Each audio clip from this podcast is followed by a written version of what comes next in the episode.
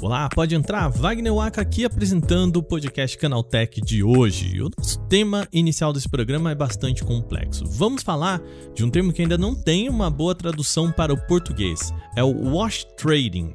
A gente pode chamar de lavagem de transações, assim como usamos para a expressão de lavagem de dinheiro. O wash trading é a prática de vender um item para você mesmo, fazendo com que o preço do recurso fique artificialmente maior. Por que, que a gente está falando disso hoje? Uma reportagem da Forbes apontou que mais da metade das transações em bitcoins são wash trading, ou seja, são trocas artificiais para inflar o setor. Bom, acho que eu não preciso nem dizer que a reportagem mostra que isso é um problema. A gente vai falar sobre isso no programa de hoje. E no segundo bloco, o assunto é Facebook Gaming. A Meta vai descontinuar aplicativo exclusivo para acompanhar lives de jogos. O movimento pode indicar dois sinais da empresa que a gente também vai comentar no podcast de hoje. Por fim, o último tema é um não movimento do Twitter. A rede social estaria desenvolvendo uma concorrente para o OnlyFans, mas desistiu por conta de um problema ainda maior: a pornografia infantil na plataforma. Assunto sério, a gente vai discutir hoje por aqui também. Começa agora o podcast Canaltech, programa que traz tudo o que você precisa saber do universo da tecnologia para começar o seu dia.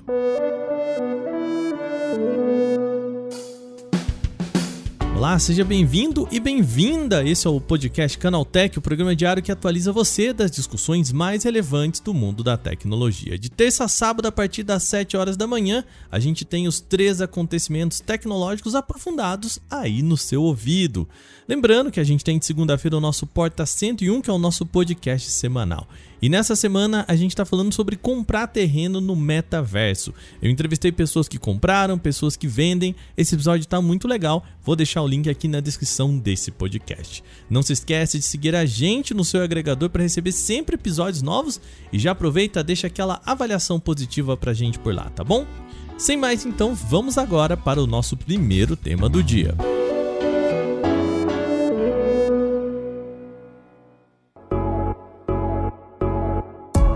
gente começa o podcast falando sobre uma notícia da Forbes relativa a um termo chamado wash trading.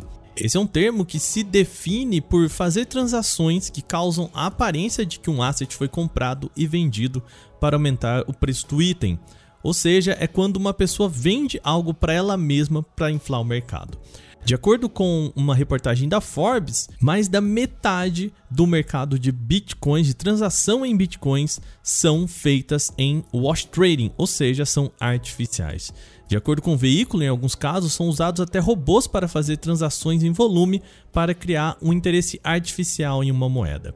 O que os jornalistas do veículo perceberam é que mais da metade do que foi transacionado no mercado de criptomoedas em bitcoins era oriundo do chamado wash trading.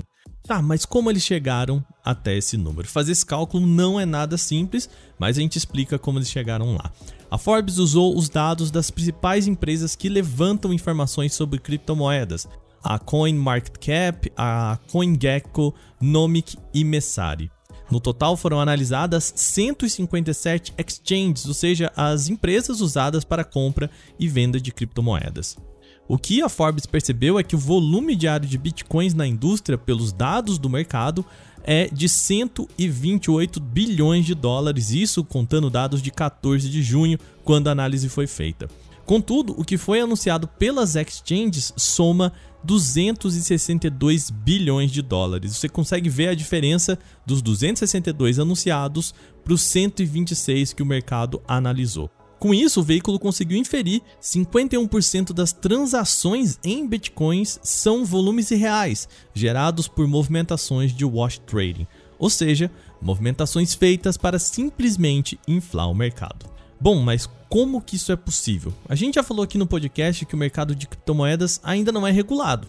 E esse tipo de movimentação na bolsa de valores, por exemplo, ou no mercado de commodities, seria considerado um crime, se você ainda não entendeu do que a gente está falando aqui, eu vou pegar um exemplo da vida real relacionada a videogames antigos.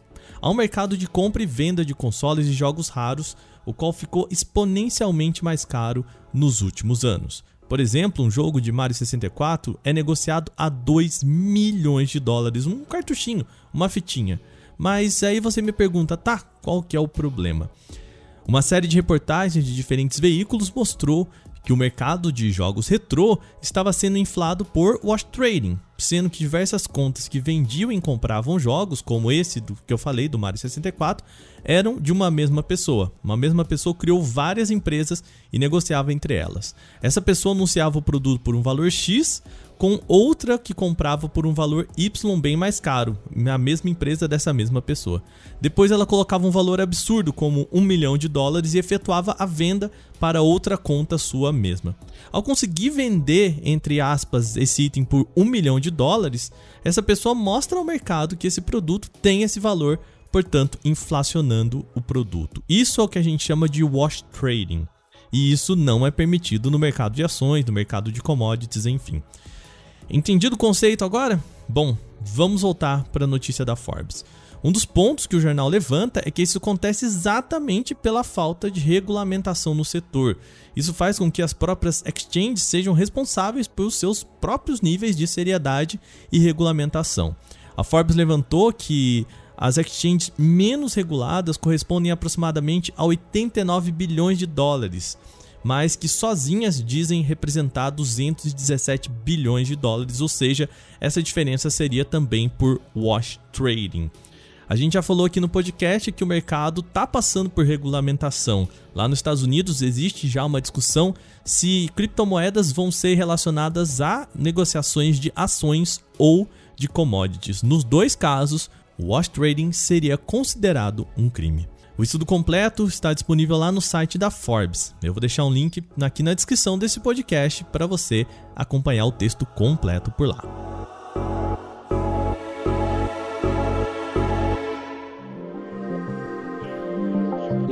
No segundo bloco de hoje, vamos falar sobre Facebook Gaming. A Meta anunciou que vai desligar o aplicativo nativo separado, também chamado de Standalone do Facebook Gaming, para Android e iOS. Segundo o comunicado enviado pela empresa, o app vai deixar de funcionar a partir do dia 28 de outubro nas duas plataformas. Mas isso não significa o fim do Facebook Gaming, tá?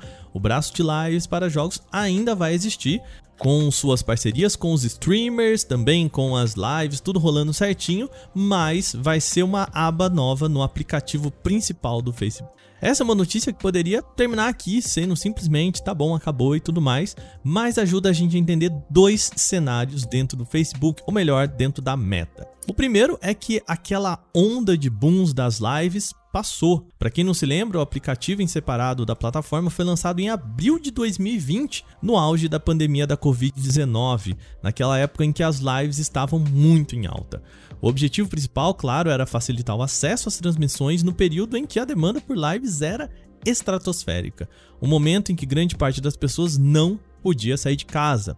E de fato, tá, eu vou trazer alguns dados aqui. A demanda por lives cresceu e muito na pandemia. Segundo análise do Data AI junto com o estatista, o número de horas em lives cresceu em 51% entre 2019 para 2021. E na época isso fazia sentido. Os dados de streaming mostravam que o número de visualizações do Facebook cresceu em 239% entre março e maio de 2020. Ou seja, fazer um aplicativo separado era completamente plausível naquela época. Só que o Facebook não conseguiu abraçar um espaço maior nesse mercado. O setor ocidental de plataformas é dominado de longe pela Twitch. A empresa roxa conta com 6 bilhões de horas assistidas por trimestre, enquanto seus concorrentes YouTube Gaming e Facebook Gaming não passam da marca de 1 bilhão de horas vistas. Ou seja, a Twitch tem pelo menos 6 vezes mais audiência que seus concorrentes. Esses dados são do Stream Market do final de 2021, tá? Além disso, também mostra outro lado, a tendência da meta de reduzir o número de aplicativos únicos em suas redes. O movimento com o Facebook Gaming é muito parecido com o que aconteceu com o IGTV no Instagram, um aplicativo que tinha proposta distinta, mas que era ligado a uma rede social e que acabou não ganhando fôlego e também eliminado da jogada. Quem curte assistir às lives do aplicativo no Android ou iOS tem, portanto, até outubro para fazer isso. Depois, só pelo aplicativo próprio do Facebook.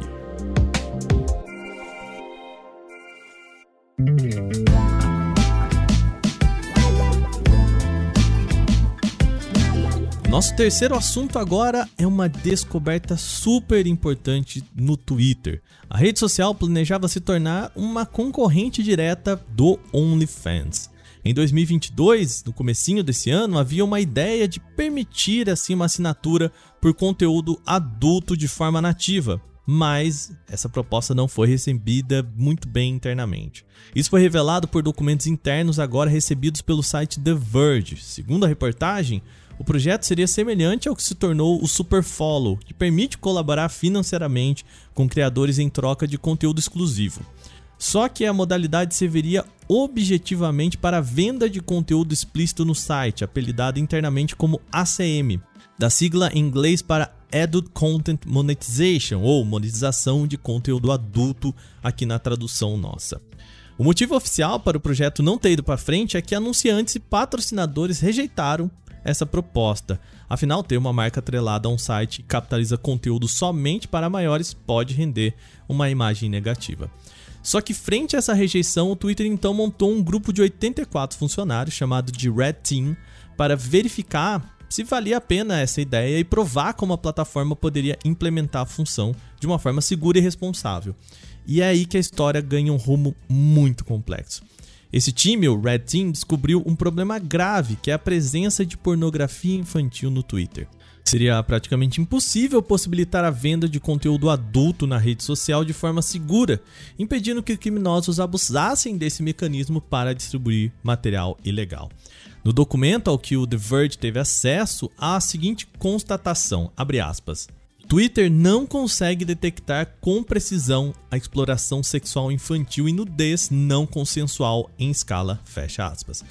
Ou seja, se no modelo atual do Twitter, que não conta com monetização de conteúdo adulto, essa moderação já é incapaz de controlar a circulação de material ilegal, então seria ainda mais difícil implementar uma ferramenta nos moldes do OnlyFans e assim ainda agradar o que os anunciantes queriam.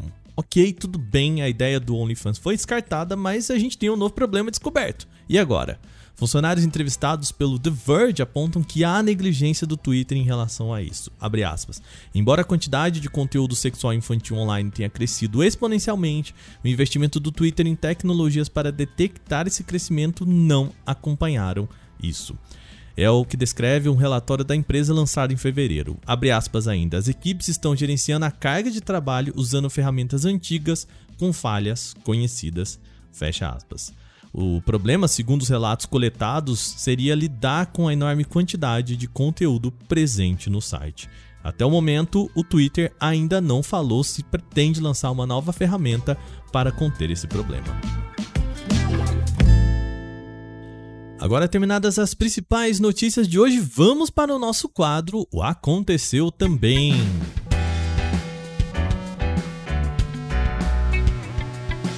O Aconteceu Também é o quadro em que a gente fala das notícias também relevantes, mas que não geram uma discussão maior. A roda do Twitter passou a ser liberada a todos a partir desta terça-feira, dia 30. Semelhante aos chamados amigos próximos do Instagram, a função permite publicar tweets visíveis somente para seguidores selecionados. A ferramenta está em testes desde maio e vinha sendo liberada gradualmente para algumas contas. Agora, porém, o recurso deve chegar para todo mundo de forma automática. Assim, os tweets feitos na roda só podem ser visualizados, curtidos e comentados por seguidores escolhidos manualmente pelo autor da publicação. E essas publicações secretas são indicadas no feed com uma tag na cor verde que informa que somente pessoas da roda podem ver esse tweet. Naturalmente, a publicação não pode ser retweetada por ninguém, né? É bastante provável que a roda do Twitter seja liberada para todos por meio de uma autorização de servidor, então não seria necessário qualquer ação por parte do usuário. Mas é bom ter em mente que é sempre bom atualizar o seu aplicativo na Play Store e App Store para ter todos os recursos disponíveis. A Universidade Federal de Minas Gerais, a UFMG, e a Fundação Oswaldo Cruz, a Fiocruz, fizeram uma parceria para desenvolver a vacina brasileira contra a Covid-19.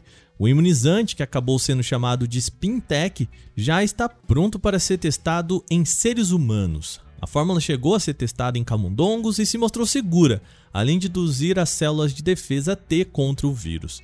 A expectativa do grupo é que a Anvisa autorize no próximo mês o início das fases clínicas, em que a vacina começa a ser avaliada em humanos. Os estudos serão conduzidos na própria UFMG. Com isso, os responsáveis pelas pesquisas esperam começar o um ensaio clínico em meados de setembro. A ideia é que a vacina brasileira induza uma resposta celular ainda mais forte do que a da AstraZeneca. Como a Spintec envolve duas proteínas do patógeno em vez de apenas uma, os pesquisadores esperam que proporcione uma proteção maior contra novas variantes do coronavírus.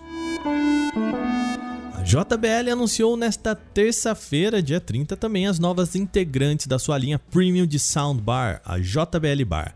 Atualizadas com quatro modelos, as estreantes se destacam por suportar áudio espacial em Dolby Atmos e a tecnologia multibeam de direcionamento de som, além de alta potência. A mais avançada das novidades é a JBL Bar 1000, que estreia canais com 7.1.4 e potência elevada de 880 watts. Ele chama atenção pelos quatro speakers direcionados para o teto que prometem oferecer maior imersão via som 3D.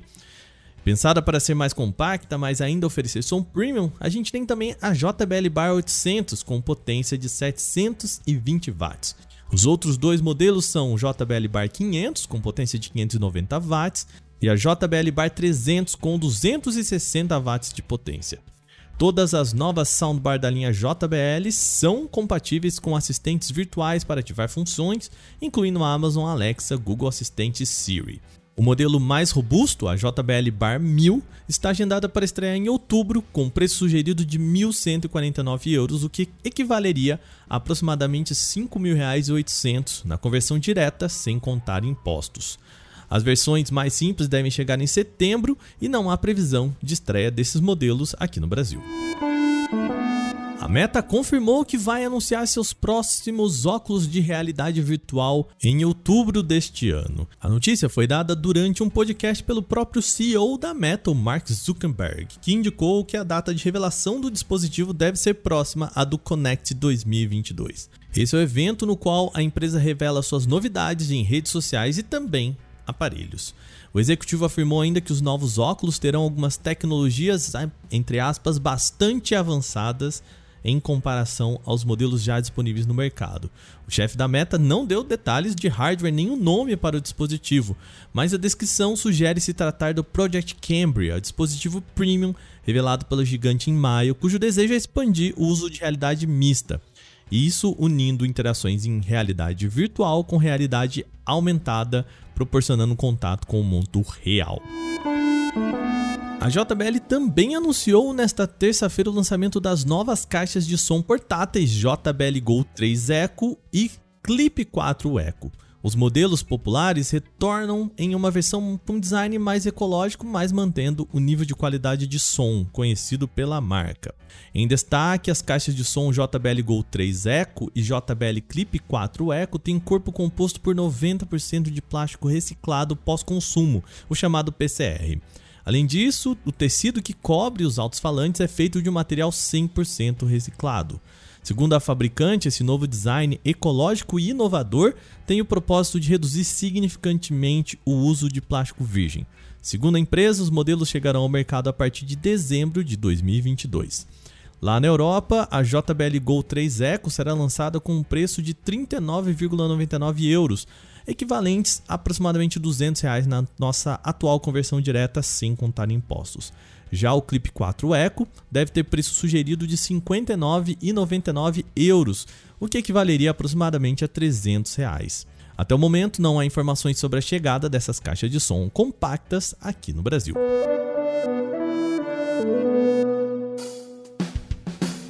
E com essas notícias, o nosso podcast Canaltech de hoje vai chegando ao fim. Lembre-se de seguir a gente, deixar aquela avaliação positiva se você gosta do nosso programa, claro, daí no seu agregador de podcast. Sempre bom lembrar que os dias da publicação do nosso programa são de terça a sábado, sempre com episódio novo logo de manhã, às 7 horas, para acompanhar o seu café.